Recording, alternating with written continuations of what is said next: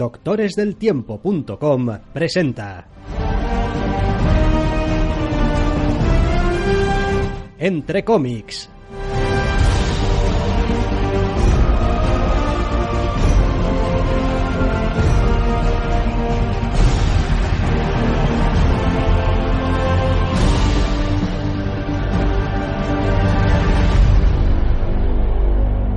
Bienvenidos, queridos oyentes, a una nueva edición de Entre cómics. Doctor Snack, muy buenas. Muy buenas. Esta semana no solo seguimos con la maratón mutante de cada semana, sino que además tenemos también el evento de DC y un puñado de novedades de estas con roce.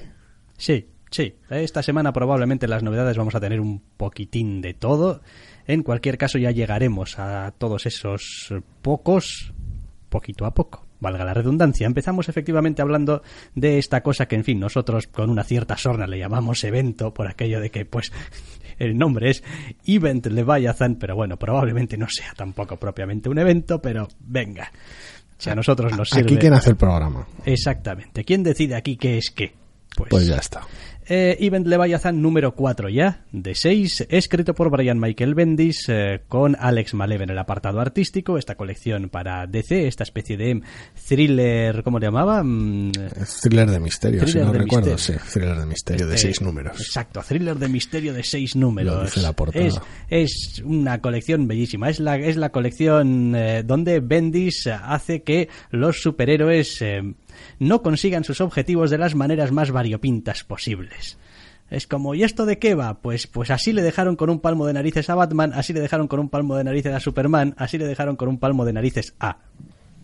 Sí, eh, es complicado definir un TV de Bendis como superhéroes hablando muy fuerte, porque pues algunos pensarán, joder, todos los TVs de Bendis son superhéroes hablando muy fuerte. Pero en esta miniserie está especialmente... Mm, cargante. A ver, esta, suele estar acertado en, en, puntos del plot y en cómo se desarrolla la historia, pero está especialmente cargante porque es una sensación extraña la que permea el TV. A ver, yo lo estoy disfrutando mucho, ¿eh? porque me gustan mucho las chorraditas de Bendis, pero eh, tenemos a un Alex Malev. A ver, no voy a decir más suelto que nunca, pero muy, muy suelto, como haciendo un poquito cositas de lucirse un poco más y de, y de buscarle pues, los tres pies al gato de vez en cuando. Y al mismo tiempo está Bendis explicándote las cosas en captions a cascoporro. Y dices tú, no, no os estés poniendo de acuerdo. O sea, no, no hay aquí, hay una sintonía rara, una serie de necesidades que creéis que tiene el TVO rarísimas. No sé. A ver, eh, no deja de darme una sensación de que en realidad el tebeo, es decir, el tebeo, la historia, la miniserie no tiene mucho misterio. Es un poco gracioso porque en realidad va de lo va del misterio, pero pero en realidad no, porque eh, digamos que el ritmo con el que está eligiendo contarnos la historia parece estar hecho deliberadamente para que no lleguemos a la conclusión. Es decir... Bueno, eh, no deberíamos llegar hasta el final. Ya, pero por el camino también es como, bueno, aquí un número entero de esta gente hablando aquí alrededor de esta escena. dices tú, bueno, ahora otro montón de gente hablando aquí. Es decir, las cosas que suceden, digamos que en este TVO suceden em, fuera de tiempo. Es decir, la gente habla de lo que ha pasado, pero en el TVO apenas pasan cosas. Es gente diciendo lo que le ha pasado o, y eso hace que pierda muchísimo esa sensación de, de, urgencia del momento, porque casi nada de lo que estás viendo, salvo gente hablando, son cosas que están sucediendo.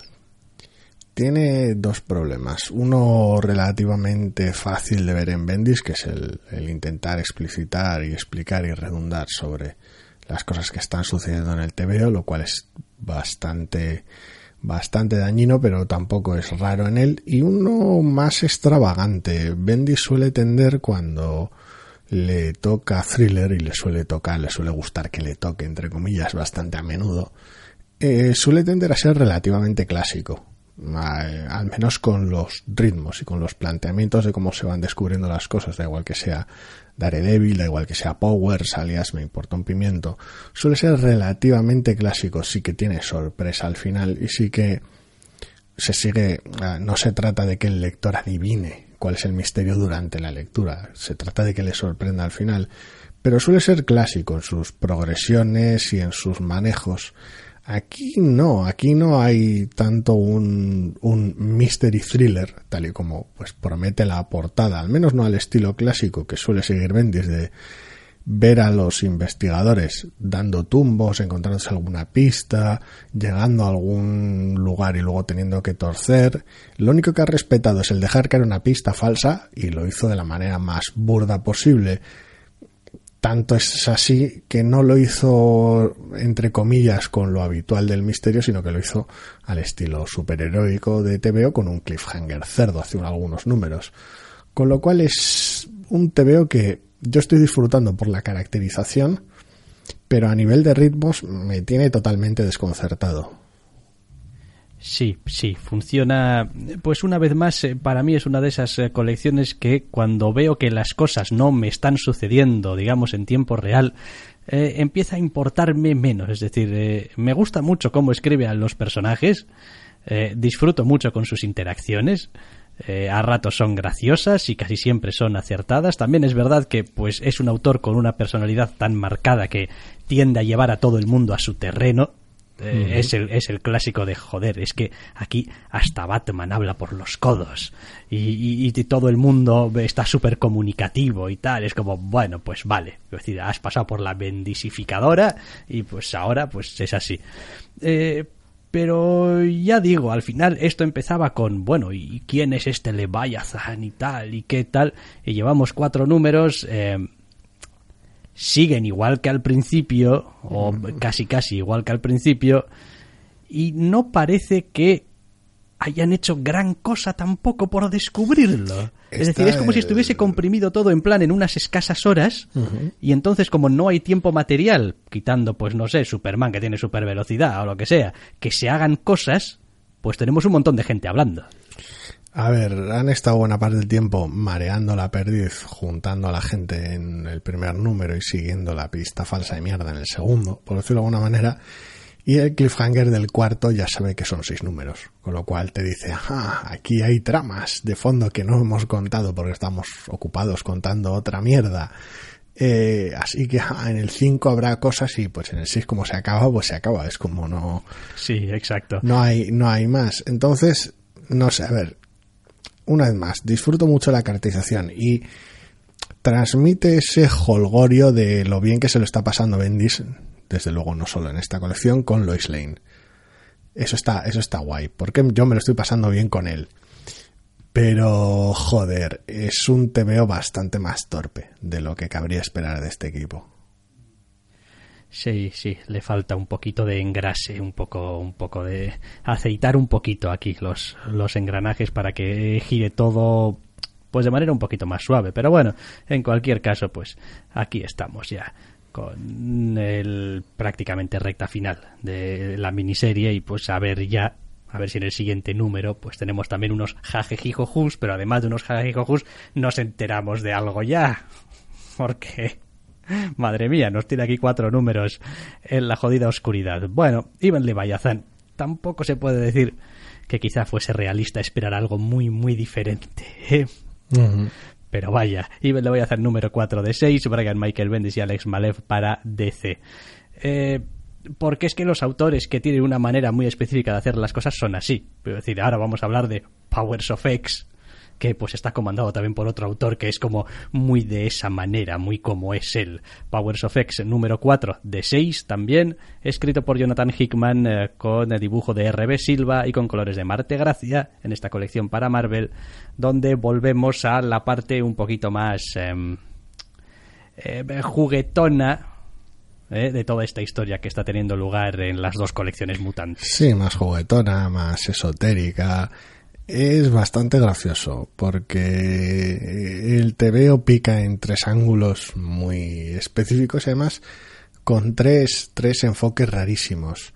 Cualquiera que lea poco mutante y se encuentre con el festival este de la extravagancia, eh, en tres escenarios tan concretos puede decir, pero qué cojones está pasando.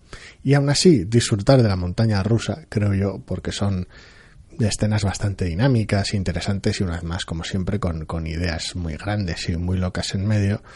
Alguno que haya leído según qué épocas de mutantes sí, según qué otras no, puede encontrarse con caracterizaciones que le harán pensar a ciertos comentarios nuestros previos en plan, ¿por qué este personaje se comporta así si nunca se ha comportado así? Pero si justo te han coincidido las etapas de las que bebe Hickman en este número, igual te encaja todo mejor y puedes disfrutar de los guiños o de los chistes. vamos a decir, eso te iba a decir, vamos a decir primero unas cuantas cosas que, hombre, pues llaman un poquito la atención. Es un número 4 de Powers of X y aquí tenemos un intento de humor, intento de sentido del humor por parte de Hickman. Intento no, o sea, patochada máxima. Eh, Quiero decir, no es ningún secreto que le tocaba salir a Mr. Siniestro. Y es la caracterización de ese personaje la que ha causado... Sí, bueno, a ver, pero más allá de eso, toda la escena en general, más allá del personaje en concreto, pues exuda una cierta... Eh, nos lo vamos a pasar bien. Sí, pero es, pero es por cómo está caracterizado el personaje. Realmente. Quiero decir, es el que, es el que tiñe la escena. El resto están ahí por, por negocios, cosas serias, teniendo que lidiar con el circo de, Mr. Siniestro. Y, y, a mí personalmente me encanta.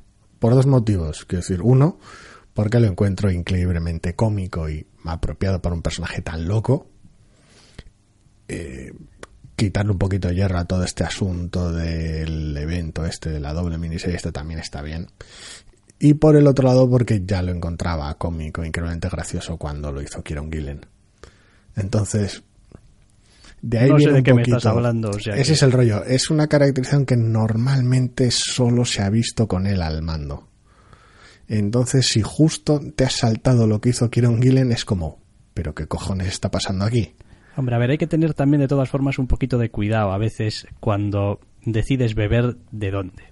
Lo digo porque no tengo ni idea de en qué colección Gillen mm, hacía mm, su caracterización un poco más bufonesca de Mr. Siniestro. Recuerdo la etapa, la colección, pero, no sé si era Canio la que fue la que pero, Pero hay, eh, como decirlo, a ver, hay colecciones y colecciones y hay números y números dentro de las colecciones también. Algunos números son voluntariamente y a propósito, pues un poco más humorísticos, más livianos, que dices tú, bueno, este es un número de desestresar aquí un poco, a veces entre mm. arcos, ese tipo de cosas. Em, uno mm, más o menos tendería a no tomarse esas caracterizaciones como una caracterización eh, digamos de la que puedes beber para asuntos más serios porque hombre fue toda la etapa fue todo el arco que sí fue consistente no no era una broma de un día bueno bueno, eh, me refiero porque estamos muy acostumbrados a ver, a, ver, hemos visto a nuestros personajes de todos los sabores y de todos los colores. Eso no quiere decir que, oh, es que aquí hubo un arco en el que no sé, que, pongo un ejemplo. Em, los defensores de em, estos, ay, de los de la JLA, de Giffen y de Mateis. Giffen y, no, de Mateis no. ¿Quién era el, dibujante? Em, joder, el que dibuja, ya sabes. Me fuera de juego ahora mismo. Maguire. Sí. Maguire. Eh, esa, esa miniserie. Ellos de, tres, sí. De los defensores, eh, quiero decir, era totalmente, quiero decir, pues son todos bobos y se comportan como como si fueran bobos. ¿Recuerdas alguna recuerdo algunas escenas de Hulk y Umari, sí. Eh, claro, uno no debería tomarse eso como, bueno, está en continuidad, de los, fue consistente a lo largo de los seis números. Es como, hombre. Era una miniserie en un tono muy específico. Eh, entonces, no sé, no sé. No, yo hablo de toda una etapa entera. Quiero decir, Gillen estuvo pegando trozos de X-Men antes de Cisma Luego estuvo encargándose del asunto de Cisma, se encargó durante un año, creo, de toda la colección hasta que le tocó llevarla hasta AVX si te digo la verdad. se encargó en parte de AVX. 33. Quiero decir, a ver, personalmente no tengo ningún problema porque el personaje. Fue bastante más de un año. El personaje para mí es una de esas cosas que están siempre en segundo plano y es como, ah, sí, es Mr. Siniestro, ese de las cosas del ADN y de. Básicamente lo que hizo fue, fue pues abrazar el lado más excéntrico del personaje, traerlo un poquito a la actualidad y decir, joder, pues este personaje que con tanto potencial y tan loco, ¿qué podría estar haciendo hoy en día? ¿Cuál es el enfoque que puede tener? Y pues eligió ese enfoque. Y ese enfoque es un poquito el que resuena aquí y que en una colección tan dramática y de grandes ideas puede sonar tan rara. Sí, eh, lo demás, pues es eso. El TVO tiene como tres grandes escenarios en los que se desarrolla la acción, cada uno con sus propios retos y sus propios problemas y sus Mm. propios desarrollos. Eh, bueno, digamos que el TVO se va haciendo progresivamente más serio, o al menos más seco. El número, sí, desde luego. Eh. Tiene esos, sigue teniendo esas hickmaneces de tus páginas en blanco, con texto, con, con chorradas. Este número, por ejemplo, tiene dos páginas de la sección divertida del Foreshadowing de Mr. Siniestro. Sí, que tiene como una docenita de guiños de decir, ah, ajá, aquí estoy haciendo ilusión aquí, ¿por dónde van los tiros? este personaje y este otro personaje, este que... Corred rápido a los foros con vuestras teorías, tiene ese rollo.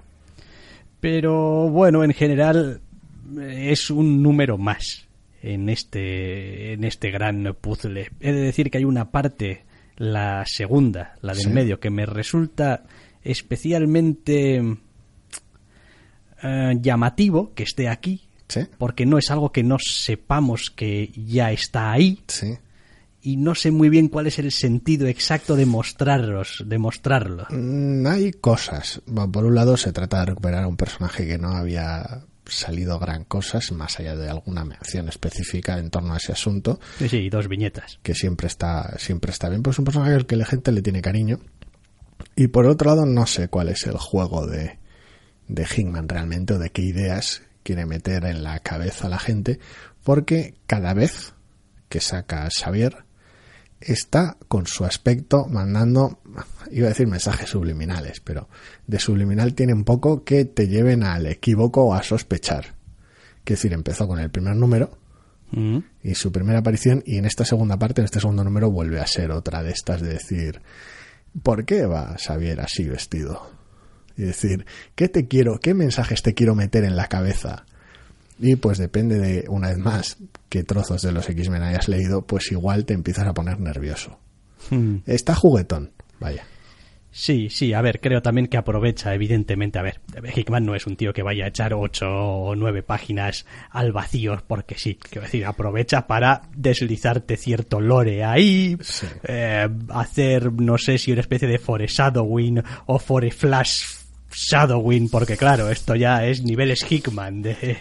Bueno, digamos que introduce una serie de elementos que quizás hasta ahora eran desconocidos y que se los saca un poco de la chistera para juguetear y para dejarlo ahí. Quizá en algún momento les eche mano y pues oye, pues ahí está. Pero me llama la atención, me llama la atención que pues activamente para algo que aparentemente tampoco tiene mucho más o mucha mayor importancia, pues le dedique unas páginas ver, ahí. Todos los palos no, porque todos los palos es imposible, pero esta parece estar intentando tocar todos los palos de lo mutante. De intentar no solo mostrar todas las facetas que han tenido a lo largo de los años, sino de eh, conectarlas, solaparlas, mm, teñirlas de algún tipo de contexto, de contenido, de interconexión aunque no la tuvieran, hacer múltiples guiños, rescatar eh, vestuario, gestos, frases, caracterizaciones de otras épocas, de otros autores. Eh, quiero decir, está marcándose una de sus grandes ideas, pero al mismo tiempo está tomando prestado un montón de atrezo de todos los autores que han pasado por lo mutante, de casi todos. Eh, algunos serán solo eso, atrezo, otros no tanto. Mm, si el fin último es dejarlo todo un poquito mm, coagulado en un final eh, más o menos sólido y a partir de ahí tener un nuevo estatus para hacer mutantes tranquilamente en el universo Marvel, guay. Si es parte de algo más ambicioso, igual se pilla los dedos. Sí, veremos. Luego está la tercera parte del TVO, que es la más hickmaniana, Sí. eh, per se, con todo lo bueno y todo lo malo que, que eso tiene. Y no sé, lo demás, quiero decir, es un TVO que está muy bien contado. Eh, por hacer así algún comentario adicional, pues en Powers of X está llevando como varias líneas distintas, argumentales, Sí, normalmente sí. normalmente. eh, hombre, a mí me funciona mejor cómo lo estructura eh, a lo largo de los números. Aquí Hickman, que por ejemplo lo que me pareció en su momento las historias en tres tiempos que hacía Aaron con Thor y tal, que si el Thor viejo, el Thor de la actualidad, el Thor joven, es como mm, quizá porque en aquel en aquella ocasión con Aaron todo tenía una cierta conexión evidente eh, narrativa y con un final más o menos claro a la vista y aquí pues a veces las cosas parecen estar más desconectadas. A ver, tienes un reparto muchísimo más amplio, te permites estar más juguetón, corres el riesgo con ese tipo de cosas que pase lo que comentabas hace números, que bueno, pues con House of X tienes tus momentos más o menos lineales y momentos muy X-Men, sobre todo en los números más recientes. Y en Powers of Ten igual acabas un poquito más desconectado de algunas historias porque estás más centrado en las historias más apegadas a la actualidad. Corres esos riesgos y lo que podía pasar, no lo sé porque yo desconecté muy rápido con la etapa aquella de Thor, era eso, decir, bueno, a mí me interesa el Thor más ahora que un Thor de, porque no, no, no, no viene al caso, no hay una, no hay una urgencia, no hay una tensión. Es complicado. Aquí lo que hace es básicamente es diversificar un montón. Es como cambia de protagonistas, normalmente de escenarios, de, de enfoque, de temas, de ritmos. entonces, otra cosa es hasta qué punto estos tres TVOs en uno, en este número específico, te llenen. Pero claro, quiero decir, ese es otro riesgo no creo sinceramente que pueda verse esta colección como digamos como número a número o valorarla entre comillas número a número. Decir va pues este número digo bueno a ver al final salen semanalmente que ya es algo muy muy raro hoy en día en el mercado editorial por una razón también porque es que está es que esto hay que leerlo en fin porque no han tenido los arrestos de sacarte los 12 números a la vez toma dos tomos pum te lo lees y empezamos. No pero también porque se según qué medidas se diluyen. Aquí tienes una semana para rumiar cada una de las cada una de las cosas. y que ardan los foros y teorías y tal y qué están haciendo aquí qué están haciendo allá. Y como además son dos colecciones que van cada una eh, por su cuenta si entre medias te toca otra pues ya son dos semanas. Y ya y el run run y el run run pues genera gente que va a la tienda y compra el TVO y hombre la semana que viene toca House of X número 5 con lo cual ya es el penúltimo y para colmo House no cierra esto. Esto se cierra con un Powers of y según el checklist misterioso de Hickman es un número rojo. Ah, ah, ah bueno. Quiere decir, su, su, checklist están todos los números en negro, menos el House of X número 2, el House of X número 5 y el Powers of X, el Powers of Ten 6, que es el que cierra. Y hay números que en el checklist siempre han estado en rojo. Chan, chan, chan. Eh, lamentablemente no tengo tiempo de fijarme en todas las gilipolleces del Hickman. Eso es, es, parte del juego. Quiero decir, esta miniserie doble está haciendo muchas cosas y una de ellas es para toda la gente que le guste ir al foro y comentar gente y oye, estos rumores que aparecen aquí en este número de Powers of Ten, ¿qué, qué significa cada uno de ellos? Vamos a hacer un vídeo YouTube o cualquier otra. Porque los números en rojo y tal seguramente son líneas de la realidad que no sé qué, o líneas temporales que... Cada uno de los rumores de, que aparecen en este número. Es decir, ¿a quién se refiere aquí? ¿A qué evento pasado los X-Men realmente podría volver a suceder? O del futuro. Sí. Eh, quiero decir, pues toda la gente que le guste escarbar en estas cosas y debatir este tipo de super, super teorías locas, va a encontrar aquí disfrute ilimitado.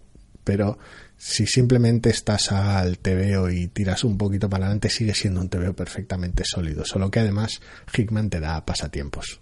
Sí. Y no menos de un par de páginas para que leas. Porque como todo el mundo sabe, los TVO son principalmente words, words, words. Es lo que tiene. Quiero decir, ofrecer pasatiempos, que está, vamos, le falta poco ya para tener crucigramas y sopas de letras, eh, pues a veces cuesta romper el, romper el ritmo. El TV en este caso es básicamente entre escenas, con lo cual pues tampoco es tan grave, pero... En fin, pero ahí está. Pues Powers, Powers of X of, ten, Powers of Ten, número 4 de 6, eh, Jonathan Hickman, RB Silva y Marte Gracia para Marvel.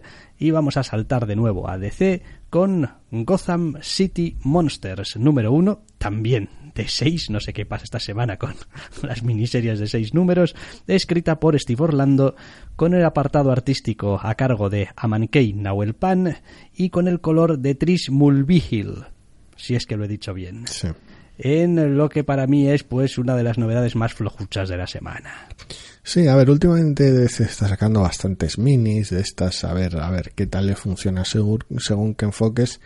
Y aquí nos encontramos con una que, pues, en pleno follón de Gotham, porque la serie respeta la continuidad hasta en donde le permite, eh, pues su pequeño rincón más monstruoso se monta su... A ver, no lo vamos a llamarlo Escuadrón Suicida ni Liga de la Justicia Oscura, porque ese tipo de experimentos ya se han hecho y no tiraban por aquí, sino su legión de monstruos. Quiero decir, juntar a unos cuantos personajes más bien monstruosos de, del universo DC y darles un enemigo común, porque no tienen demasiado en común entre ellos.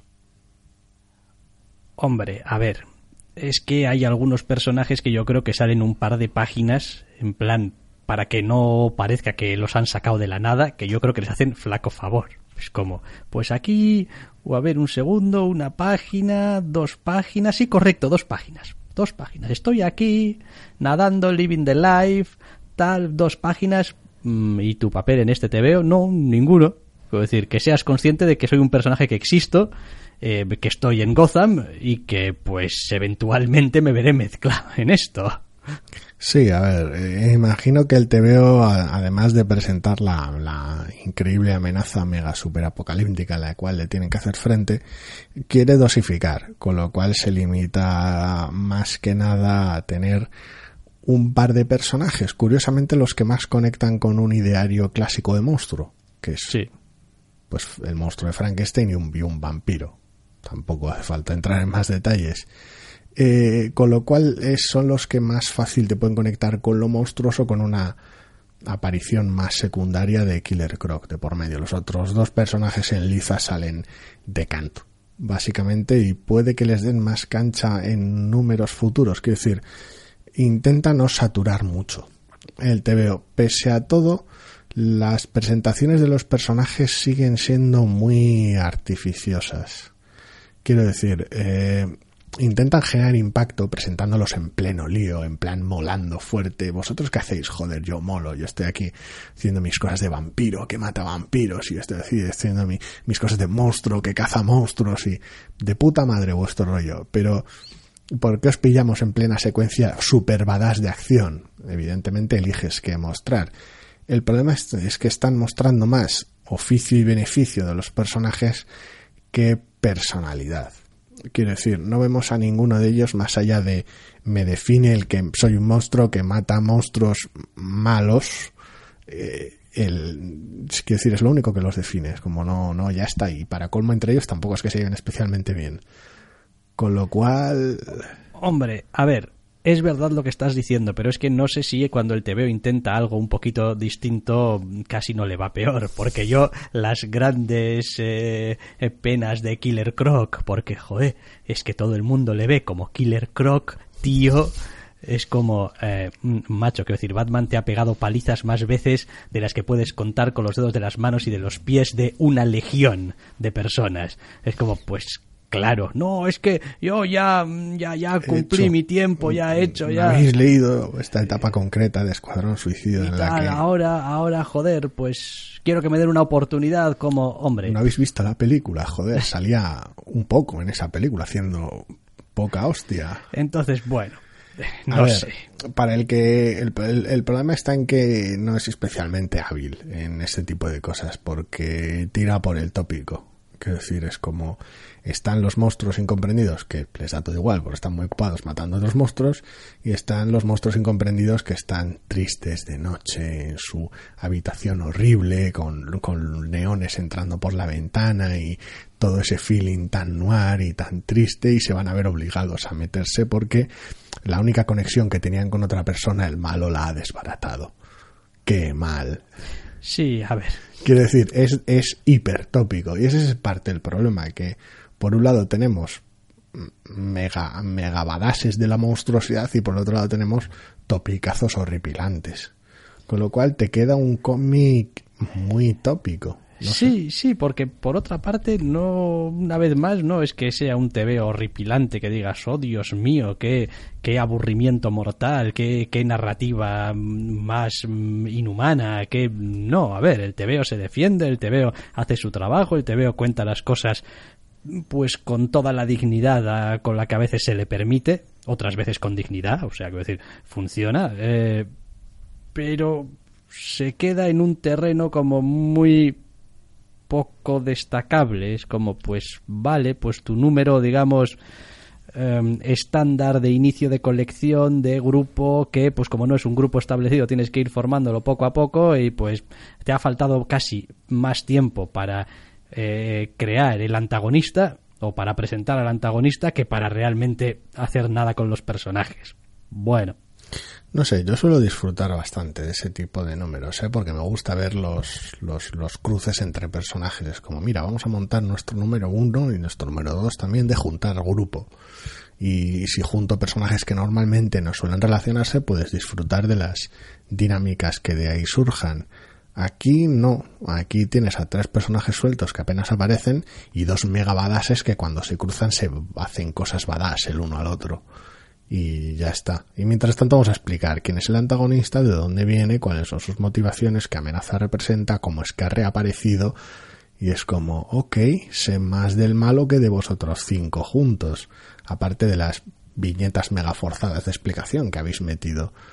Bueno, pues a eso iba cuando decía que pues te, has molestado más en el malo que en tus protagonistas. No sé, no sé, lo he encontrado, lo he encontrado ya te digo, demasiado típico y poco, poco interesante. Es, un TVO fácil de leer, es un TVO súper llevadero y cuando toca repartir leña mm, no es que cumpla, es que de hecho mola bastante. Hay algunos momentos de, monstruosidad que, que están guays, pero eh, esos momentos de impacto enseguida se diluyen cuando terminas el TVO y nada de lo que ha sucedido ha terminado por importarte.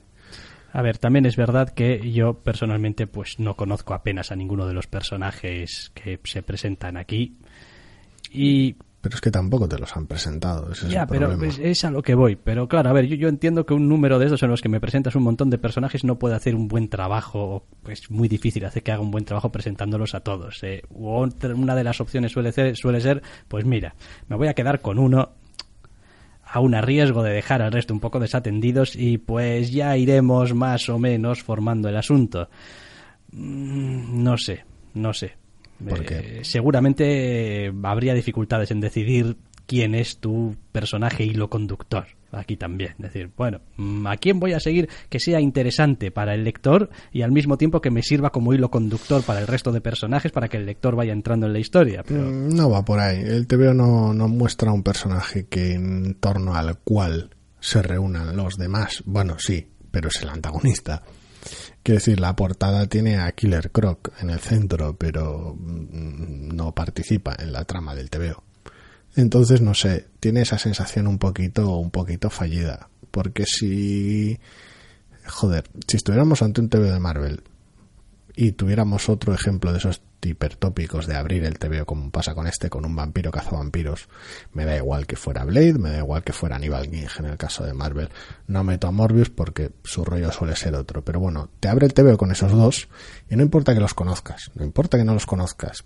Lo más normal es que en algún momento, aunque sea con el caption más horrible o con el cruce de, diálogos más torpe, te explique por qué el fulano va por ahí liquidando vampiros. O hay algún tipo de conexión emocional con la cruzada loca en la que está metido. Quiero decir, hasta las películas de Blade databan eso de ida y de vuelta. Eh, aquí no hay nada de eso. Hombre, no, yo no sé por qué el vampiro mata vampiros. Más allá de pues vampiros malos, yo mato vampiros bueno, hombre, sí, puedo entender que igual vampiros mal, entonces pues vas y los matas, pero quiero decir, no sé quién eres, no sé por qué los matas, y si me molas bastante matándolos. Sí, y si, me, me, apuras, pues tampoco sé qué tipo de vampiro eres, porque claro. Eh, no eres como los otros. Hoy, hoy, hoy en día los, los vampiros, pues como que eres un vampiro de los que te puede dar el sol, de los que no. Eh, eres un vampiro de los que bebe sangre humana, no, se alimenta de otra manera. Me imagino que eh, trae tienes poderes mentales, no te conviertes en cosas, Ah, no. pero la mitología no, me- no no me importa tanto, me importan pues las motivaciones y el personaje, pero es lo que hay. Mm, Bueno, pues sí, es lo que hay. Bueno, oye, pues lo que hay es Gotham City Monsters número uno de 6 de Steve Orlando, Amankai Nahuel Pan y Trish Mulvihill para DC. Y venga, otra vez el saltito de DC a Marvel. Oye, ¿qué pasa? Esta semana solamente DC y Marvel. No, no, No, al, al vale, final, sí. al final le toca a otro. Sí, es verdad. Vale, pues eh, en Marvel ahora nos toca King Thor número uno. El ya mencionado, sí. escrito por Jason Aaron, dibujado por Esad Ribic, con color de Ives Porcina para Marvel. En lo que al final es el cierre de... um, es que no, no, me, no me gusta ni la idea. El cierre de la etapa de Aaron en Thor. Eh, ya, pero... Ahora ya sí. Pero sí, pero no, porque Aaron ha hecho muchas cosas en Thor. Sí. Eh, Pues este es el cierre. una, un- una de las que hizo fue dejar colgandero Más o menos la historia esta de los Thors del futuro, el Thor viejo, el Pero Thor aquí joven. tienes- aquí tienes pues aquí lo tienes. Solamente habrá habido que esperar, no sé, siete años. A ver, esto es la, el cierre de la etapa de Aaron en Thor, porque es lo último que va a hacer Aaron en Thor. Ya está, o sea, en virtud de que, de que es lo último. Si no le hubieran dado esta miniserie porque querían un cambio en Thor, lo anterior, con Mike del Mundo y demás, hubiera sido lo, el cierre de la etapa de Aaron en Thor. Y si tampoco le hubieran dado eso porque querían cambiar de aires, lo anterior que hubiera hecho hubiera sido el cierre de etcétera, etcétera, etcétera. Yo estoy desconectado de esto hace ya tres cierres de la etapa de Aaron en Thor, más o menos. Que si una vez que terminó de Jim Foster, a mí ya olvídame, y ni tan siquiera leía la etapa de Jason Aaron desde el principio. Sí, no, esto, esto bebe prácticamente de manera directa de lo del carnicero de Dios, eso como carajo lo llamasen aquí en castellano, que fue el arco gordo con eh, Sí. esa de Rivik, que fueron como 12 números o una cosa así, de, oh, mira aquí, ay, el Thor viejo, el Thor joven. eh". ¿Y esto va a quedar atado? No. Le dieron un final y, Sí. y después, a ver, el problema es que después han ido salpimentando aquí y allí cositas, ideas, em, dejes, em, conceptos. Gran épica mitológica, Eh, hombre. Quiero decir que si aparecen las nietas de no sé qué, ¿no? Y dices tú, pero estas nietas, quiero decir, no podías dejarlas quietas en la historia en la que salían y, ya está. No, no, no, mételas aquí también para que se vea que no es una cosa solamente También- de aquella historia. También sacaste al Thor joven a relucir. Sí, por eso, por eso. Entonces, bueno, pues... Eh, quiero decir, a ver, pa- este es uno de esos tebeos que los leo pues porque no me suponen ningún esfuerzo, son más o menos agradables de ver a, a la vista porque, bueno, esa de Rivik cuando no tiene un día realmente malo. Le he notado algo inconsistente en este número. Eh, sí, bueno, pero al lado de la cosa aquella versus o VS o... mm, o- No, que- ahí estaba más sólido. Otra cosa es que haciendo- la apuesta era más agresiva y no conectaba directamente ya con la trama. Eh, Pero visualmente la apuesta era más sólida que aquí. Aquí lo noto más inconsistente, como con más prisa. Mm, No, No, lo bastante creo, como no no, lo bastante como para echarme atrás, ¿eh? Pero pero lo he notado sobre todo en según qué momentos, expresiones faciales y tal de nuestro trío protagonista en parte de la historia. Sí. Eh, lo he notado Sí, bastante hombre. más inconsistente de lo habitual. Con algún secundario también falla y luego ya mm, cuando se mueve por derroteros más habituales es cuando está más acertado. Pero son detalles menores de un TVO que al final con esta carta de presentación, este primer número y sus siete cliffhangers, más o menos, así a ojo, tampoco los he contado, se- serán solo cuatro o cinco, pues como que me da igual leerlo. Quiero decir, el único motivo por el que me leí el evento, de que, cuyo nombre ya ni recuerdo, a ese nivel hemos llegado a la guerra de los reinos. War of the Realms. Sí, eh, era porque era un evento. Y que me devuelvan el tiempo porque, porque en fin, eh, no, dejé de leer la colección de Thor en el número 2, si es que llegué a leer el 2. Sí, por ahí sería. Y esto acaba aquí, para mí.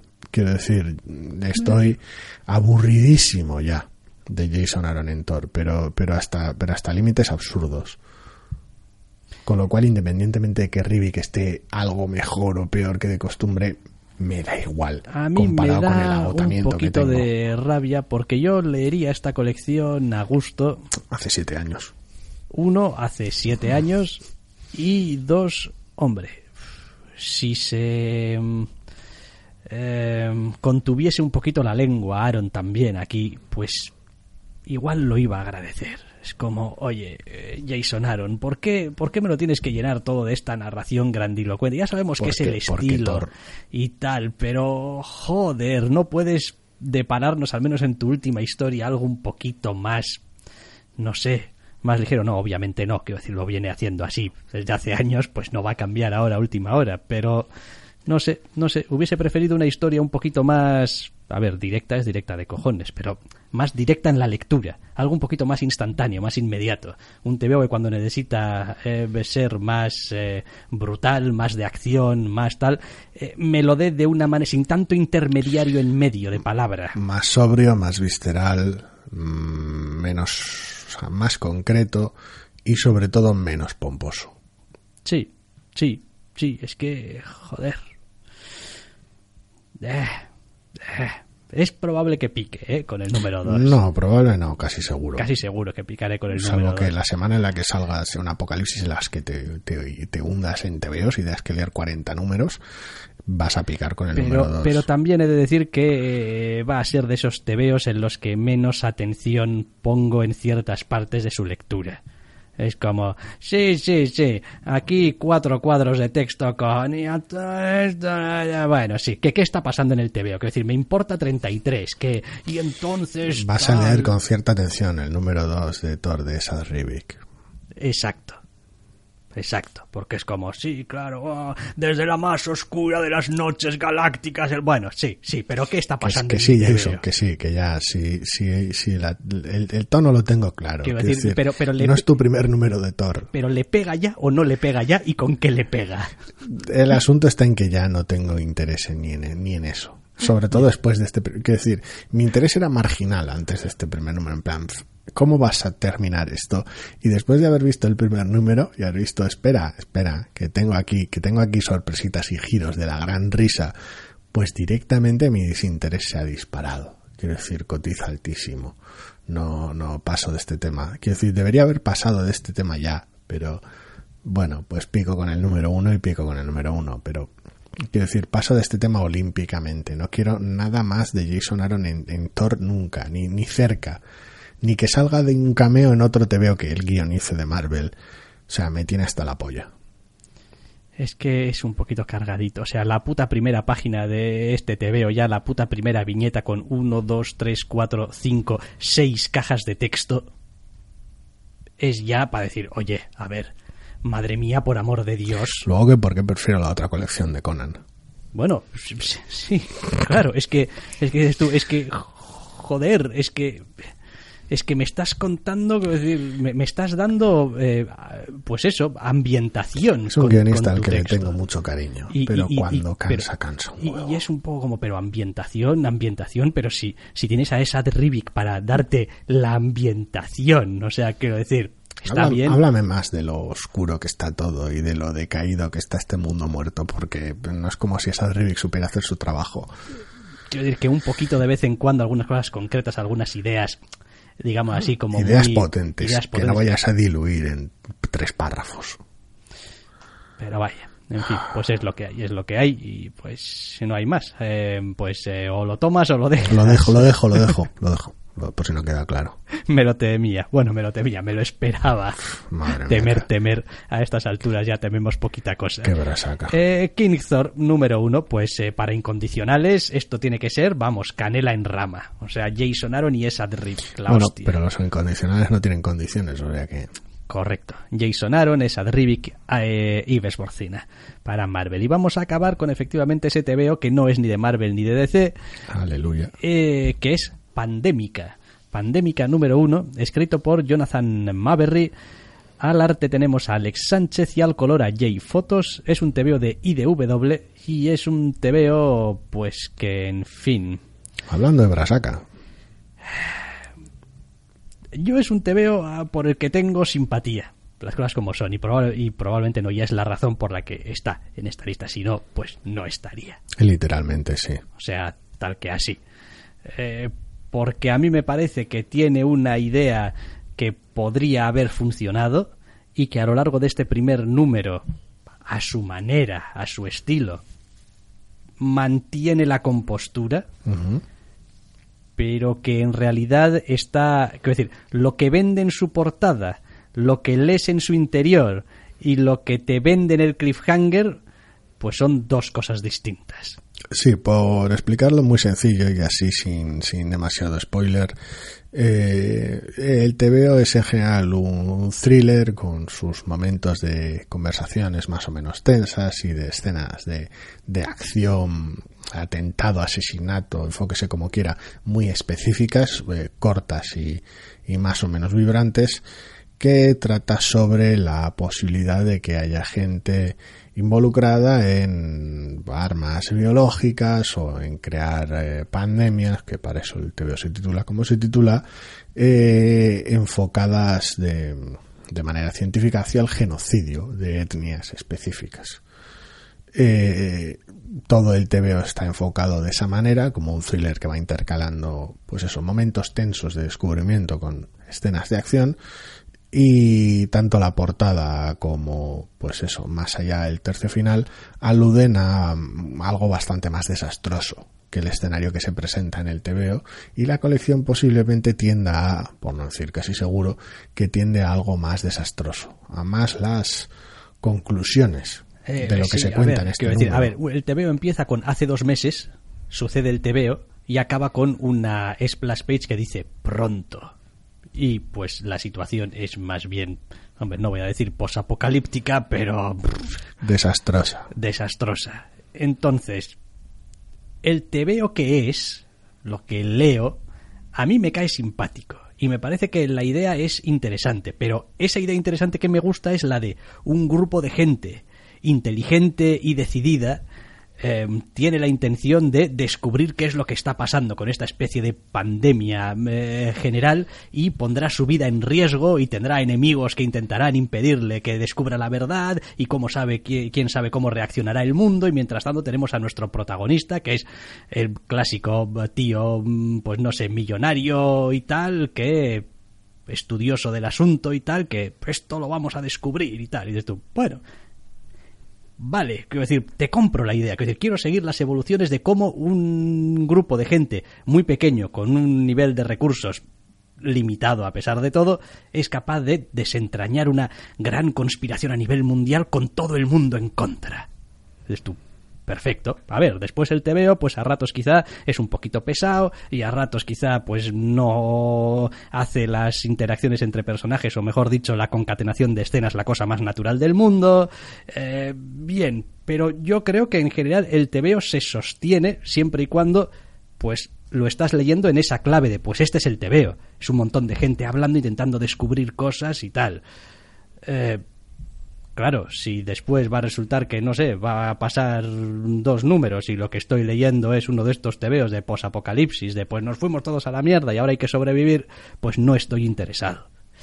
Y ese es en realidad el punto, digamos, más de fricción que tengo, de que no sé si me merece la pena seguir leyendo un tebeo que ya me está prometiendo, prometiendo, que se va a convertir en algo que no quiero leer. No lo sé. Sí, porque no es una no es una sugerencia, es una es una promesa. Sí, sí, es una promesa. Es esto, esto va a ser es- esto. Ahora, Sí. que a ver, podría estar haciendo trampa y toda la colección es hasta llegar a. Y pues igual ahí hay algo. Eh, pero no parece. Uno de nosotros dos no va a leer el número dos para averiguarlo. Ya, ya. También he de reconocer que me cae simpática la historia porque su protagonista me recuerda a uno de los personajes eh, que pasó con más pena que gloria por Stargate y que siempre me pareció un gran personaje y que bueno pues al final la serie no tenía espacio para poder hacerlo que era aquel capítulo en el que un tío de la industria aeronáutica y tal sacaba a un alienígena un Asgard y tal porque le habían dado una parte para secuenciar y no sé qué, y luego atentaban contra él y decía que sí que iba a decir la verdad y no sé qué, y se montaba todo un follonazo de mucho cuidado, que era un tío simplemente normal y corriente que, que descubre que el gobierno está llevando a cabo proyectos súper turbios de los que no dice nada y ah. se está jugando eh, el andamio todos los días sin que nadie sepa nada y decide que, oye, eso tiene que ser público y la gente tiene que saberlo, ¿no? Eh, y es un poco ese tipo de personaje, un tío que no tiene en realidad nada, no tiene mucho que ganar con todo esto, pero que le parece la mera idea, una aberración y bueno, el TVO lo explicita bastante, quiero decir, los vamos a dar caza como a putos perros rabiosos hasta saber quiénes son y los vamos a marcar como impuros y la hostia y como peligrosos y tal, ¿no? Y es como, bueno, vale, mm, un righteous rage, vale, venga, me monto contigo, que es muy... Eh, te viene muy bien que seas un millonario de familia, ¿qué tal? Hombre, pues sí, sí, quiero decir, es, es todo como muy conveniente. Que resulta que conoces a una que se dedica a unas movidas de encontrar gente y agente y, y operaciones secretas y no sé qué. Hombre, sí, también es muy conveniente. Oye, que uno de los antagonistas igual tiene algo que ver con alguno de los personajes que te hemos presentado y tal, alguna relación anterior. Hombre, igual es. Igual es todo demasiado conveniente. A ver, para mi gusto el TVO plantea tres problemas básicos. Su protagonista me parece, me parece bastante pesado y bastante detestable en general, al margen de la posición de, de, ventaja y de privilegio en la cual se permite esta cruzada, en la cual va a ser mayormente a otra gente a la que le van a disparar, aunque él no está exento de riesgo en el propio número uno eh, ya el punto de partida es algo extraño. Ya tuvimos otro personaje insufrible de este tipo en no recuerdo muy bien qué colección. Que es lo peor de todo, es que es que el arquetipo se me hace muy muy conocido pero ya tuvimos al... bueno hemos tenido más de uno en realidad. Me estaba acordando de una colección que estuviste leyendo tú solo. Sí ahí, ahí, para empezar era un hombre era un hombre negro ya lo presentaban como alguien detestable. Sí sí ya desde base y el enfoque era ese sí. Sí que era un poco un puto gilipollas. No yo estaba pensando en otra en alguna otra también en la que también era bastante genérico el, el protagonista. Pero bueno en cualquier caso, ese problema es menor. Bueno, hombre, a ver, eh, la última o la anteúltima de Mark Millar, eh, que no recuerdo cómo se llamaba. Ah, en la que era mazo de listo. Iba del supermillonario que lo solucionaba todo, que era mazo de listo, que lo arreglaba todo. Estaba pensando en alguna otra, pero esa también, esa también se puede dejar caer. Me viene Prestige, pero no era Prestige. Mm, no, creo que no. Pero no le iba muy lejos el nombre. El caso es que el planteamiento que tiene con el protagonista y que resulte tan, tan olvidable en general eh, es el menor de mis problemas. Mis problemas vienen de dos. El TVO es cierto que es un TVO a los que le agradezco que sepa callarse cuando no hace falta, porque las escenas de acción están moderadamente bien planteadas en ese sentido, pero son escenas de acción bastante incómodas de leer. Hay algo en la cómo secuencia las viñetas, cómo plantea la acción, cómo los puntos de partida y los puntos de final que tiene, eh, los propios ritmos y el propio posicionamiento ante la cámara, entre comillas, que hace que no terminen de fluir del todo, pero eso es un problema menor y algunas que otras inconsistencias, pero bueno, esos son problemas menos comparado con, con el peso del TVO, que es cuando cuenta las cosas, es cuando interactúan los personajes que es mogollón de pesado. La caracterización eh, es algo general, algo tampoco demasiado específico de los personajes, pues está obsesionado en explicitarlo todo, en comentarlo todo y en hablarlo todo. Y la caracterización no suele ir más allá de mi pasado tiene cosas y estoy muy, muy justo, muy justamente preocupado por esto. Y los personajes se mueven normalmente todos en esa dirección, salvo los antagonistas, que son misteriosos antagonistas muy cínicos. Con lo cual, que pegue tanto la brasa para explicar una idea tan sencilla y caracterizar tan genéricamente los personajes, no lo soporto. Mm. Bueno, no voy a decir que no tienes tu parte de razón. Luego al margen está el tema de que luego el TVO vaya a ir por otros derroteros que no son los de este número, que eso ya es otro problema macro del cual ya has hablado tú, pero yo es que ya no soporto cómo está hecho este número. No sé, creo que hubiese tenido la idea un buen acomodo, eh, no sé si en otro medio, pero quizás contado con otros ritmos. Eh, también es verdad que este TVO... Eh, empaqueta mucha cosa en el primer número. O sea, quiero decir, le pasan un montón de cosas al protagonista, descubren un montón de cosas, aparecen unos antagonistas, hay eh, eh, escena tras escena de, de pues eso, pues de, de, de evoluciones, de entrevistas, de no sé qué que igual pues es un poquito demasiado, no hacía falta realmente para, para, sobre todo para el final al que vas a llegar en el número. Yo creo que no le hacía falta a este TVO, aunque este TVO fuera lo que es el primer número. Si este TVO luego encima va a ser otra cosa, apaga y vámonos. Mm. No sé, no sé. Estaba intentando ver si encontraba por aquí el nombre de la jodida colección de, de este, de Milar, pero no recuerdo. Soy incapaz de dar con ello. Como el mamón ha escrito tanto, tanto, tanto, tanto, ya no encuentro nada. Obviamente, a ver, espérate. Igual aquí. Prodigy. Prodigy, Prodigy, sí, correcto, Prodigy. Efectivamente. Esa iba por ahí. No, no estaba pensando en esa, estaba pensando en alguna otra que ahora mismo no recuerdo. También alguna otra conspiración rara con millonario queriendo descubrirla, pero no, ahora mismo no recuerdo cuál. En fin, en cualquier caso, pues nada, pandémica número uno de IDW de Jonathan Maberry, Alex Sánchez y J.E. Fotos para cerrar lo que vienen a ser las novedades y entrar ya directamente y de lleno en los irresistibles.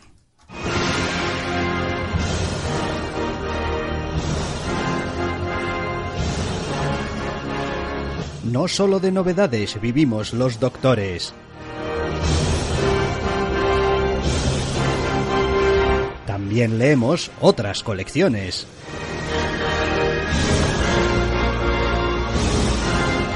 Y aquí están, porque nos encantan, los irresistibles de la semana.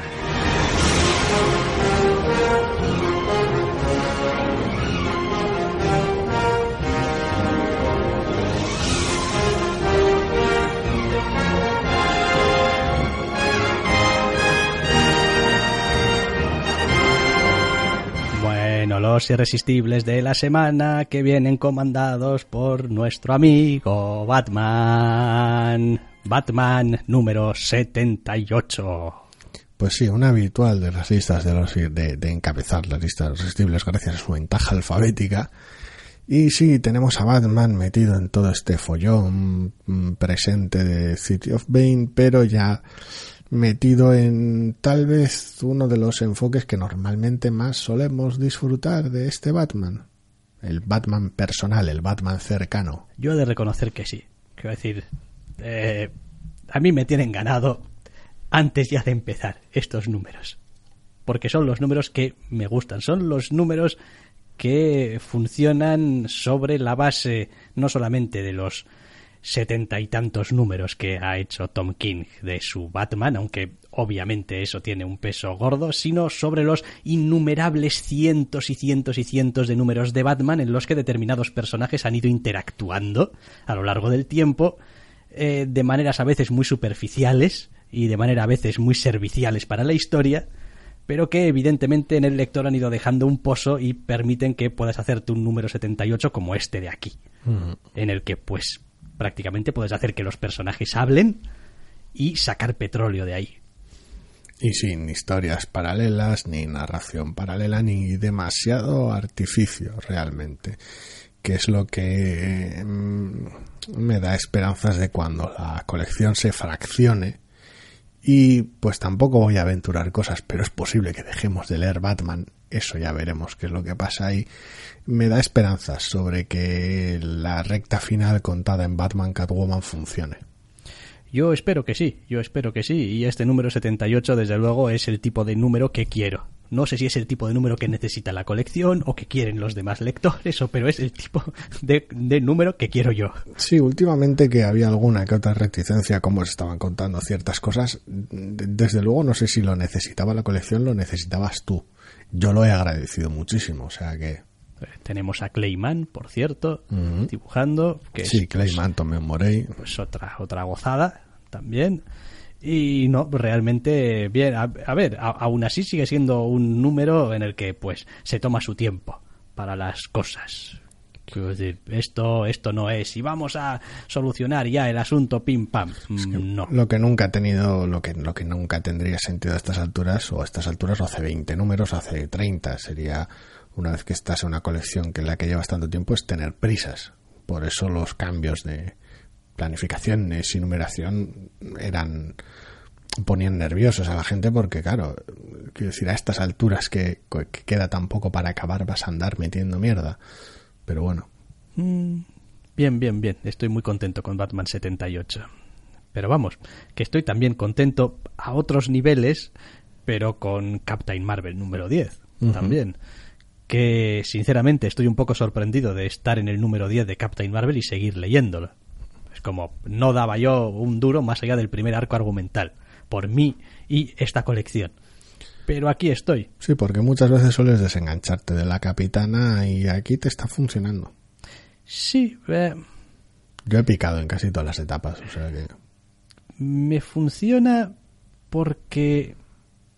No sé. Mm, consigo conectar con la voz interior del, personaje. Quiero decir, no siempre todos los elementos de las historias me resultan familiares ni reconocibles, porque hay muchas cosas de la Capitana Marvel pues que desconozco, pero creo que el enfoque al final está siendo muy humano a pesar de todas las aventuras superheroicos que está habiendo y eso me interesa, quiero decir, me interesa no, a ver, ya sabemos que la Capitana Marvel ha sido también tradicionalmente más o menos eh, eh, representada pues como un personaje fuerte y tal, asertivo, que, eh, que, toma la acción, que no sé qué, que no sé cuántos. Eh, y a, a, veces suele pasar que cuando quieres hacer pasar las canutas al personaje, lo que haces es, de una manera u otra, le restas todas esas cualidades que tiene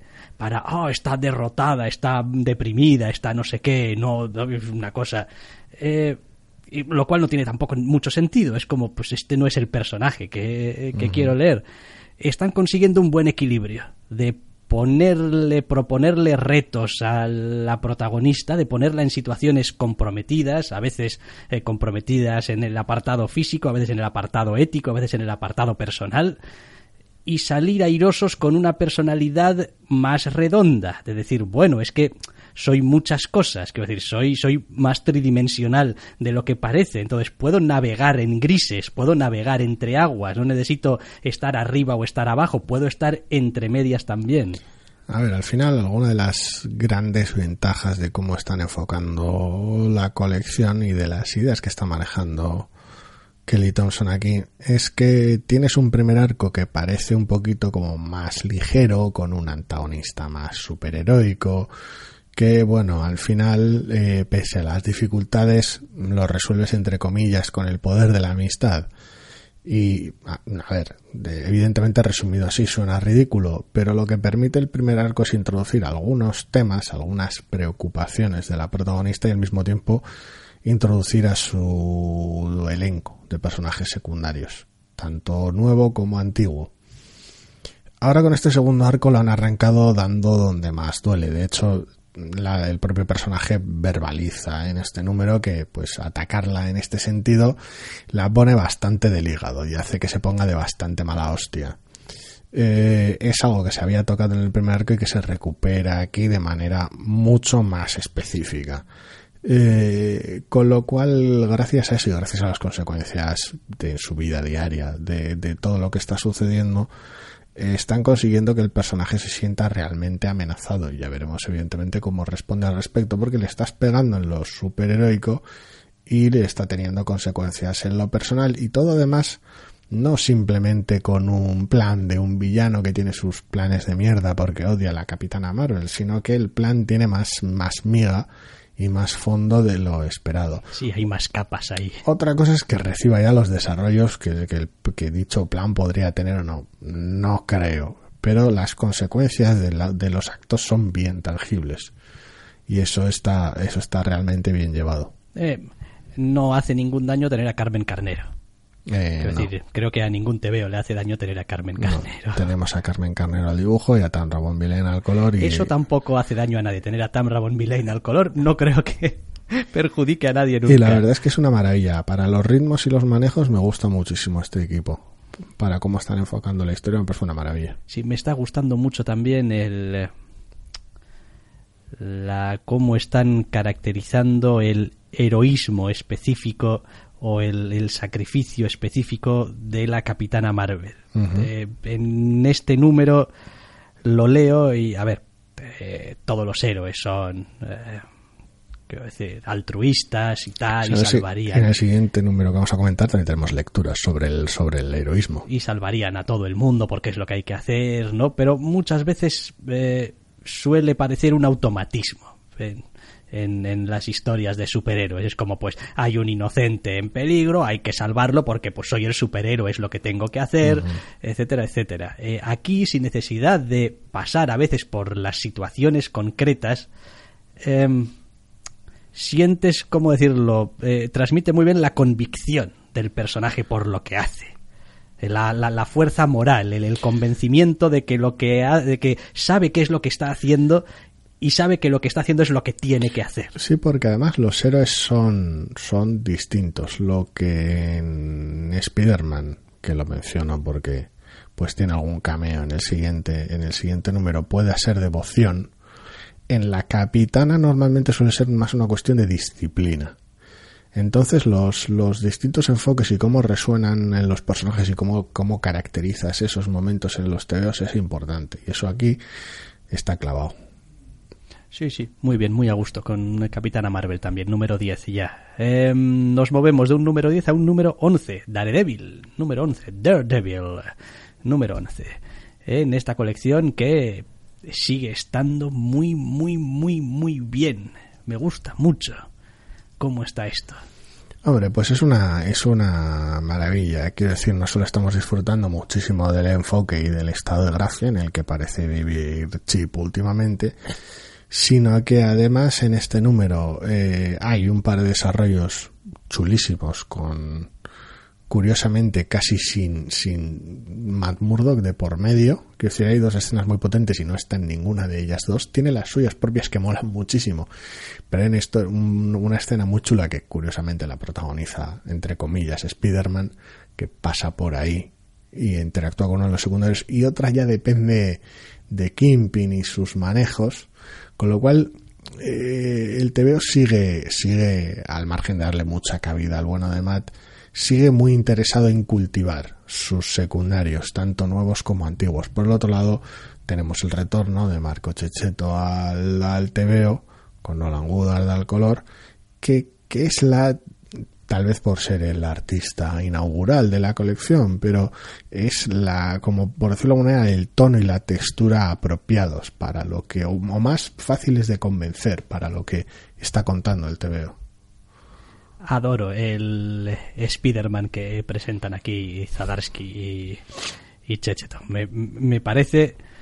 eh, a ver, probablemente una de esas cosas que, entre comillas, solo te puedes permitir cuando tienes escenas aisladas del personaje, quizá no si estás haciendo una colección del personaje, pero, pero me gusta, me gusta porque hemos hablado muchas veces acerca de cómo a veces se...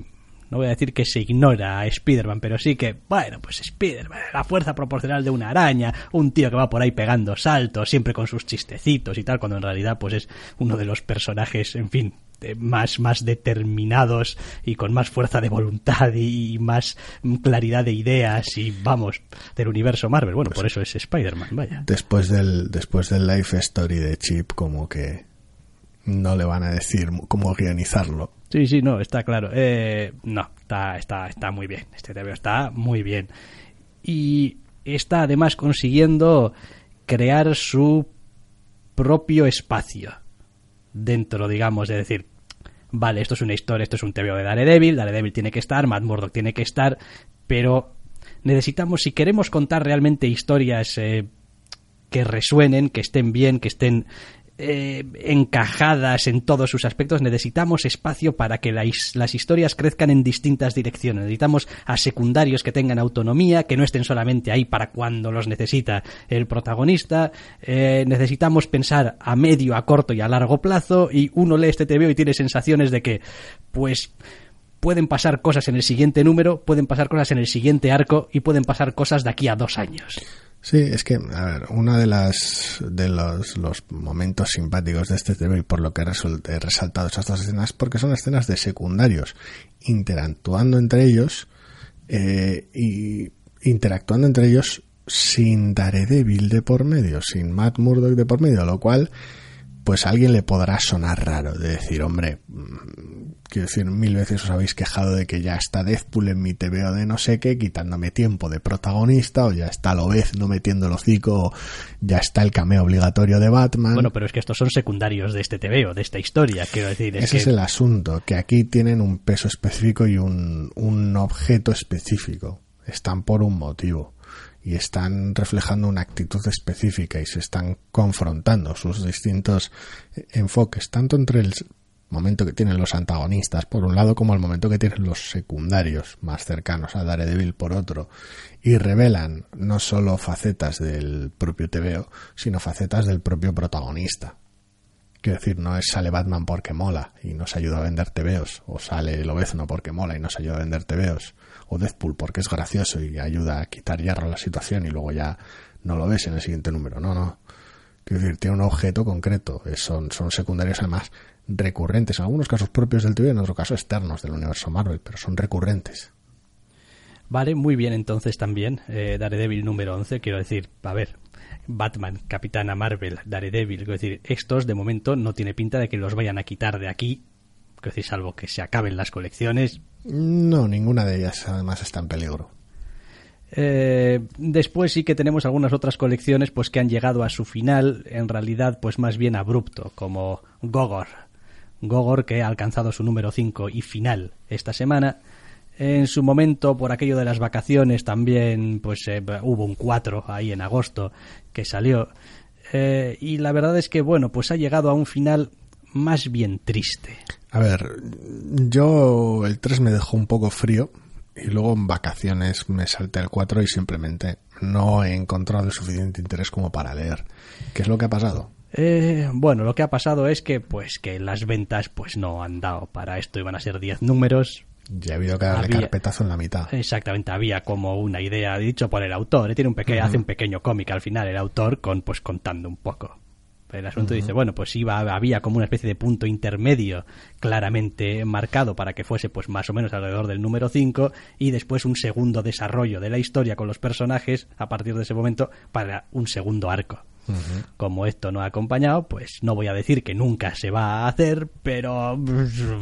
Sí, salvo que saliese un TPB y sí, se va a salir el TPB y tal, y bueno, pues... Eh, salvo que uno vez recopilado se venda muchísimo, corra la voz y a la gente le guste y lo compre, no hay cosa que resulta o va a resultar bastante complicado, porque el TVO va perdiendo. El TVO va perdiendo porque a ver, digamos, yo no sé si es porque ya se ya veía que, las ventas no iban bien y no iba a poder acabar o qué, pero el, el TVO se vuelve muy poco sutil eh, en números subsiguientes, eh, planteando los temas de una manera un poco de blanco y negro. Eh, Hombre, siempre fue un poco un cuento de hadas con malos y buenos. Nunca fue un, un de grises, pero otra cosa es cómo se hagan las cosas. Eh, pues el cuarto número es un, es un guirigay bastante extraño en el que de repente entramos en ciudades pues eh, que, es como lo lees dices tú en serio me estás haciendo un número de este pelaje quiero decir en plan no sé como si el consumismo y el capitalismo les hubiese sorbido el cerebro a todos y es como no sé de repente es como ya no es solamente que el tema no se ha presentado de manera sutil, cosa que, pues oye, pues el bien contra el mal. Hay pocas cosas menos sutiles que el bien contra el mal. Pero la manera de introducirlo en la historia parece un poquito forzada en un cuarto número, eh, además vinculado a cosas un poquito tecnológicas también, en un mundo en el que pues la tecnología tampoco parece que haya tenido demasiada Sí, importancia. Te, puede pillar un poco fuera de juego porque los primeros tr- tres números no es que fueran precisamente de algo así. y eh, de repente empezamos a tener eh, escenas mucho más concretas y exactas de los antagonistas, como si de repente les hubiese entrado las prisas por conseguir las cosas, Eh, lo cual descoloca un poco. Y luego llegas al quinto número y, hombre, pues ya empezamos con que no es un final propiamente dicho. Eh, pues, joder, Sí, ha sido víctima de las circunstancias. que lo demás, pues quiero decir, pues el apartado visual a mí me sigue resultando tan atractivo como el primer día, pero ha dejado de ser esa especie de aventura fantástica simpaticona para ser una historia inconclusa con ciertos toques de, de reivindicación por un mundo más sencillo y menos consumista. Así, de golpe y porrazo. así un poco de golpe y porrazo. Es decir, incluso el autor en el, en el TVO que, que hace al final, hace como una especie también de... eh, no sé, como, como, como defensa y tal. de, Algún tipo de bueno, alegato. Sí, hace, hace un alegato respecto a, oye, pues seguid leyendo tebeos y tal y cual, eh, pero tampoco vayáis por ahí machacando a la gente y tal. No lo digo por la gente que hace reviews, tenéis que seguir haciendo reviews, pero a veces hay tal, la gente pues va ahí a, a internet y no le Sí, da ni una oportunidad. Hay, hay mucho troll. Sí, exactamente y tal, y joder, Sí. pues...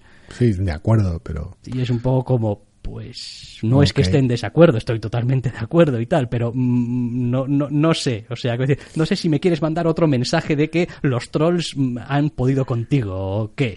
o- no sé, sí, sí, se, se empiezan a mezclar señales y es raro. Es una pena, pero, Sí. pero es lo que hay. Tampoco. Quinto y último número de Gogor. Más cosas. Invaders. Invaders número 9. Invaders número 9. Aquello que con las apuestas fuertes parecía que iba a ser una miniserie en la que, pues, una vez más, el bueno de Chip pasaba por aquí con unas ideas locas y llevamos ya nueve números de, de mega chifladura épica y la verdad es que no muestra síntomas de aflojar la cabrona. Eh, no, es, es una colección. joder, cada número que pasa. Digo, ¿por qué estás leyendo esta colección? Ujú. Es decir, ¿por, por qué diablos? Es como, abro, abro el TVO y digo, pero. uff, tío, mírale qué pinta tiene. Mira la puta primera página. Es como que se vaya a DC este TVO ya.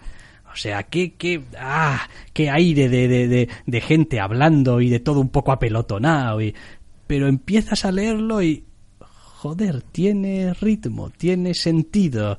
Eh, los personajes están ahí, las situaciones se van concatenando bien. Y eso que creo que está abusando un poquito eh, de algunos elementos eh, de, de la trama. De algunos elementos, de algunos personajes, creo que, en fin, pues ya, ya es hora de. Creo que ya le da un poco aquí ya finalmente salida al asunto, pero estaba mareándome un poco ya la perdiz el asunto. Pero, pero es que está muy bien. Y sigo disfrutando mucho las escenas de flashback. Y me sigue pareciendo que el, todo el sentimiento de compañerismo que hay entre los personajes sigue teniendo un coste terrible y altísimo en todo lo que sucede. Y Es lo que hace que el conflicto sea, sea más cercano. Eh, no sé, funciona, pero ya digo, suele ser un poco una pequeña lucha ya a estas alturas cada número. Es como cada número, el empezar a leer cada número, porque El estilo visual es muy, muy, muy agresivo. Quiero decir, curiosamente siempre tengo esos roces, o cuando veo páginas sueltas como ahora, tengo esos roces de decir, uh, qué saturado está el color aquí, qué agresivas son las expresiones faciales, muy a menudo, pero, pero es que luego estoy leyendo, leyendo el, el veo como tal y todo me encaja con el tono, la atmósfera y cómo lo están contando realmente esa agresividad no, no, no y esas decisiones no son no, no viven en el vacío puede chocar ver páginas sueltas pero pero luego lo lees y a mí me funciona muchísimo también es verdad que temo que esta, esta vaya a ser una colección de suma cero. Eh, y, me explico, que, que es por una parte una afirmación un poco cruel, de decir, de una colección.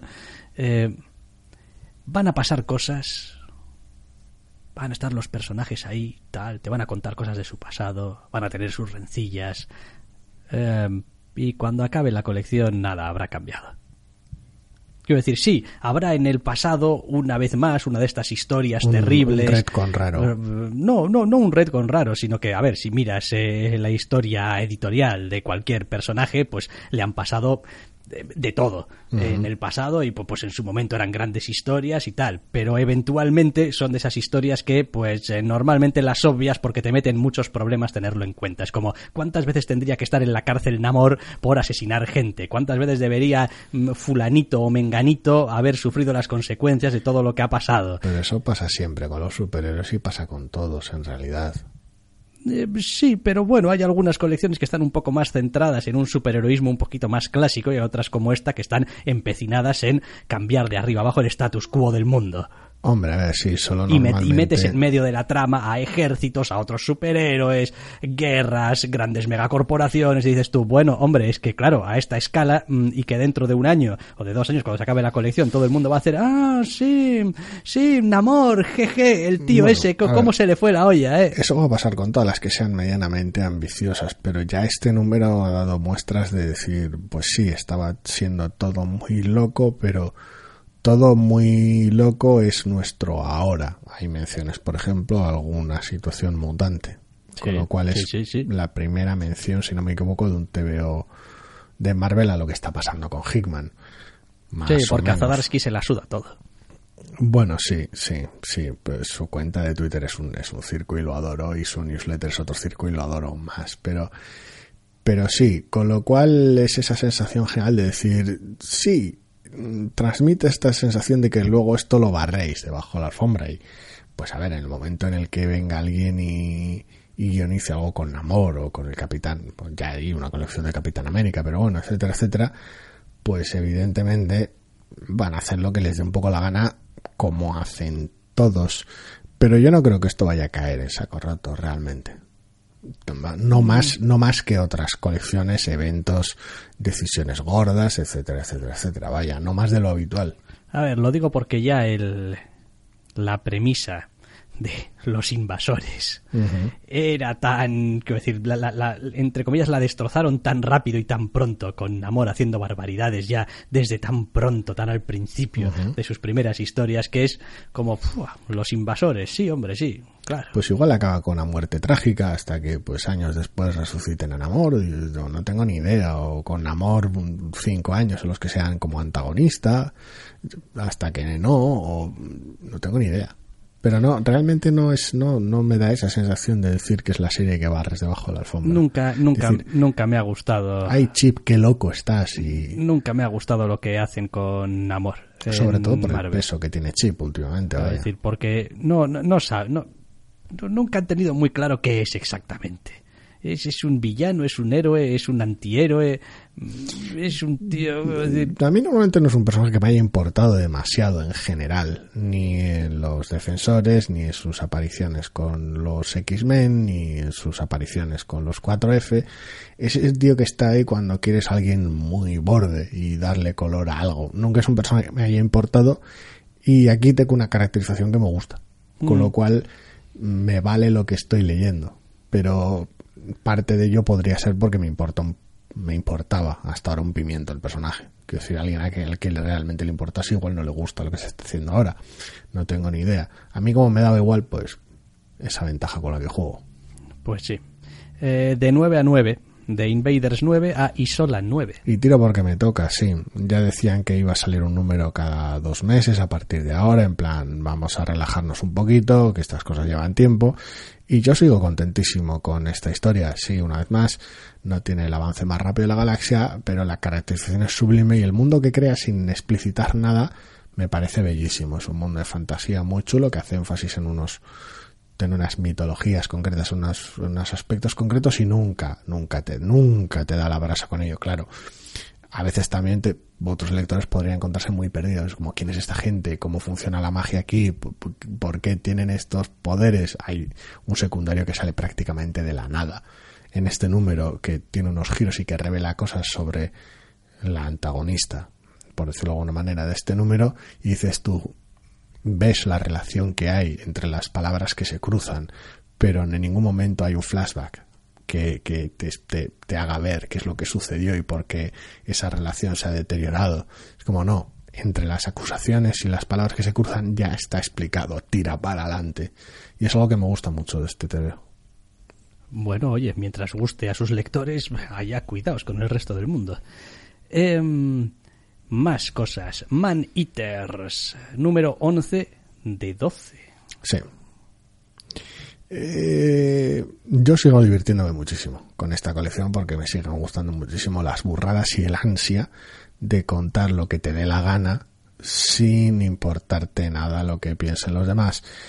Pero, claro, todo esto solo funciona siempre y cuando conectes con los lectores, evidentemente, y realmente no te importe lo que digan los demás y se empieza a notar cierta fatiga en el equipo, cierto sobre todo cuando te empiezan a caer tortazos de todas partes, entre comillas, por según qué cosas, no solo de los ángulos esperables, sino de otros ángulos también, eh, parece que empieza a afectar al equipo. Y ciertas decisiones que mm, podrían más o menos ser ingeniosas o graciosas, todo el tema de las infografías, los anuncios falsos y todo esto, pues ya cuando llevas 11 números también pueden fatigar. Entonces creo que todo el mundo relacionado con esta serie está, que sigue leyéndola a estas alturas, está más o menos contento, pero también está con más o menos ganas de que se acabe. Desde luego, en mi caso sí. Puedo decir, yo llevo ya algún número en el que te veo, no me divierte como me divertía. Es decir, eh, mm, ha perdido cierta capacidad de hacerme reír, que era algo que tenía y que es algo que consiguen muy pocos tebeos o que me pasa muy poco y que este conseguía de una manera más o menos regular sacarme al menos la sonrisa. Y ha llegado a un punto en el que la trama ha empezado a entrar en esa fase en la que pues tenemos que atar cosas y tienen que pasar cosas que ya no tiene tanto tiempo para plantear situaciones divertidas, porque casi todas las escenas necesitan mm, una función, hacer avanzar algo. Y entonces gran parte del sentido del humor se queda en el contexto y en el digamos en, la imagen general. En el tono en el tono en el en el modo en el que se hacen algunas cosas. Y pues no es lo mismo es complicado porque es un TVO que siempre le encontré grandes puntos graciosos en los momentos más absurdos o en los momentos más exagerados pero claro, por el propio avance de la trama y la propia evolución del tono del TVO, está alcanzando unas, unas, unas cuotas maximalistas muy locas. Y está alcanzando una cuota tal de absurdo que ahora resulta complicado que haga. Sigue estando muy bien, sigue estando ahí el, tono. Pero es muy complicado que haga gracia por contraste.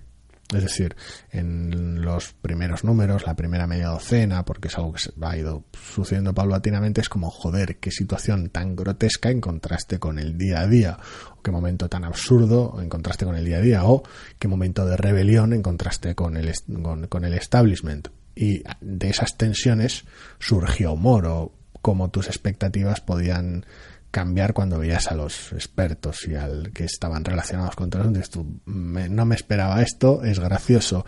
Aquí va todo al once, es todo absurdo, lo, está todo traído al ridículo por necesidades propias además de cómo evoluciona la trama, con lo cual ya no se producen tanto esos momentos de humor cuando juegan con tus expectativas o cuando hay un contraste brusco. Sí, también creo que en algún momento perdieron eh, ¿cómo decirlo?, el ritmo de cómo estaban escalando eh, la historia. Es decir, mm. hay algunos elementos que, digamos, están más o menos solucionados de manera humorística o de manera, mm, digamos, em, muy imaginativa que, pues, dependiendo qué cosas sean, las aceptas porque la historia es también muy como es, pero si lo escalas demasiado, de repente, digamos, para mí en algunos momentos rompe la confianza que tenía con, digamos, el, la narración que me están contando. Es como, bueno, quiero decir, puedo aguantar esta, que esta, esta, esta cosa la solucionéis con esta gilipollez, pero si me lo escalas demasiado, no me funciona. Es como empieza a ser algo ya demasiado. Eh, sí, empieza a ser demasiado flagrante que esto está cogido por los pelos porque ole vuestros ovarios y lo vamos a hacer así. Entonces... No sé, no sé, a ver, a mí me sigue haciendo gracia y no me importan las, la- todas las salidas de tono y lo loco que he escalado. Me da pena que el escalado ha, ha sido a costa del humor o a costa del impacto del humor. No es porque no esté ahí, es porque no tiene el mismo impacto. Pero bueno, Eh, buena se, ha vuelto, se ha vuelto también probablemente menos personal la historia con el paso de los números. Sí, la escala- teniendo la una escala protagonista, pero claro. Entonces, eh, Bueno, no sé, a ver, buena parte de la trama está más o menos lidiada ya, queda un último número que pues supongo que en parte funcionará como una suerte de epílogo y a otra cosa. Y pues estuvo gracioso mientras duró. pues sí, pues sí. Em, más cosas. Red Sonja, número 8. Adoro esta puñetera Red. Sonja, número 8. Adoro esta, es en serio, es que me encanta. Me encanta. Cómo está tratada, cómo consigue combinar eh, todos estos tiras y aflojas de, de política y estos momentos de roces y de traiciones y de guerra y cómo al mismo tiempo consigue tener un, un antagonista tan ridículo y tan cruel y momentos tan cabrones y tan graciosos, me parece un puñetero misterio, pero es una maravilla, te veo. Sí, funciona fantásticamente, funciona fantásticamente. Quiero decir, hay alguna página por ahí en la mejor tradición, y esto no lo vais a entender, eh, oyentes, de así somos, así somos, Ah, que, sí. en fin, eh, que vamos. Sí, hay algún momento de a tomar por culo todo que está muy bien. Eh, y en general es una colección que sigue sorprendiéndome.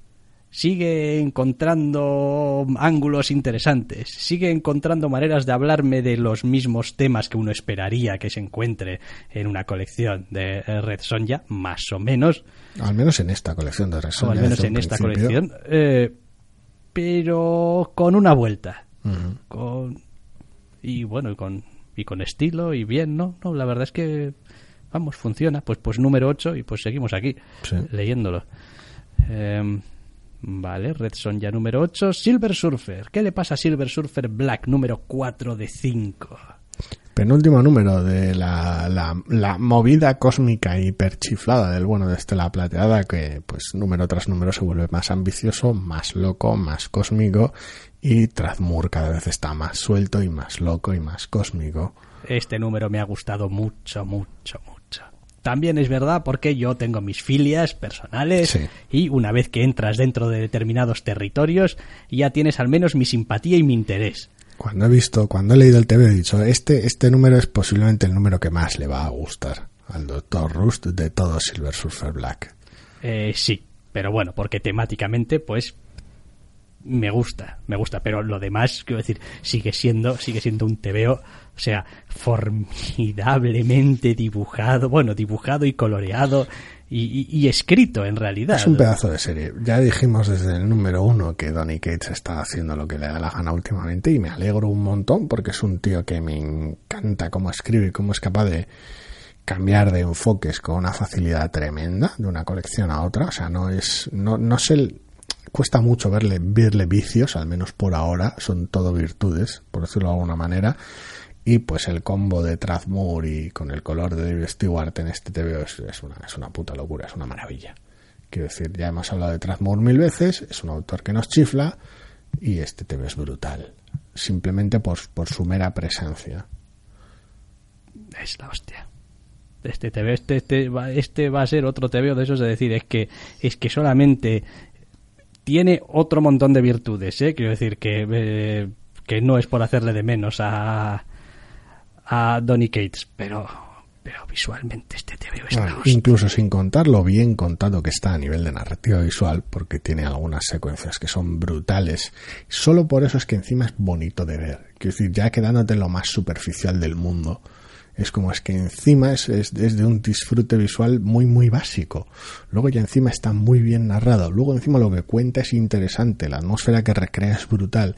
Pero es que, si te- aunque te quedases en lo más tontorrón, en plan, ¡buah, qué fondo escritorio más guapo es esta splash doble! También lo tiene. Quiero decir, se disfruta a todos los niveles el puñetero de TVO. Mm, muy bien, muy bien. Silver Surfer Black número 4 de 5, a ver si lo rematan bien, que seguro que sí. Y pues dentro de un mes, pues estamos hablando del cierre por todo lo alto de esta miniserie de Cates y Tradmur.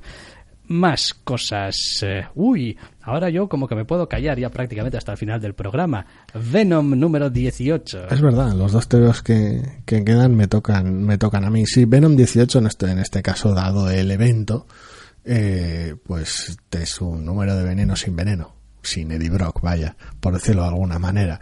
Eh, con Eddie ocupado en Absolute Carnage estaban utilizando los números de veneno para contar cosas con los secundarios.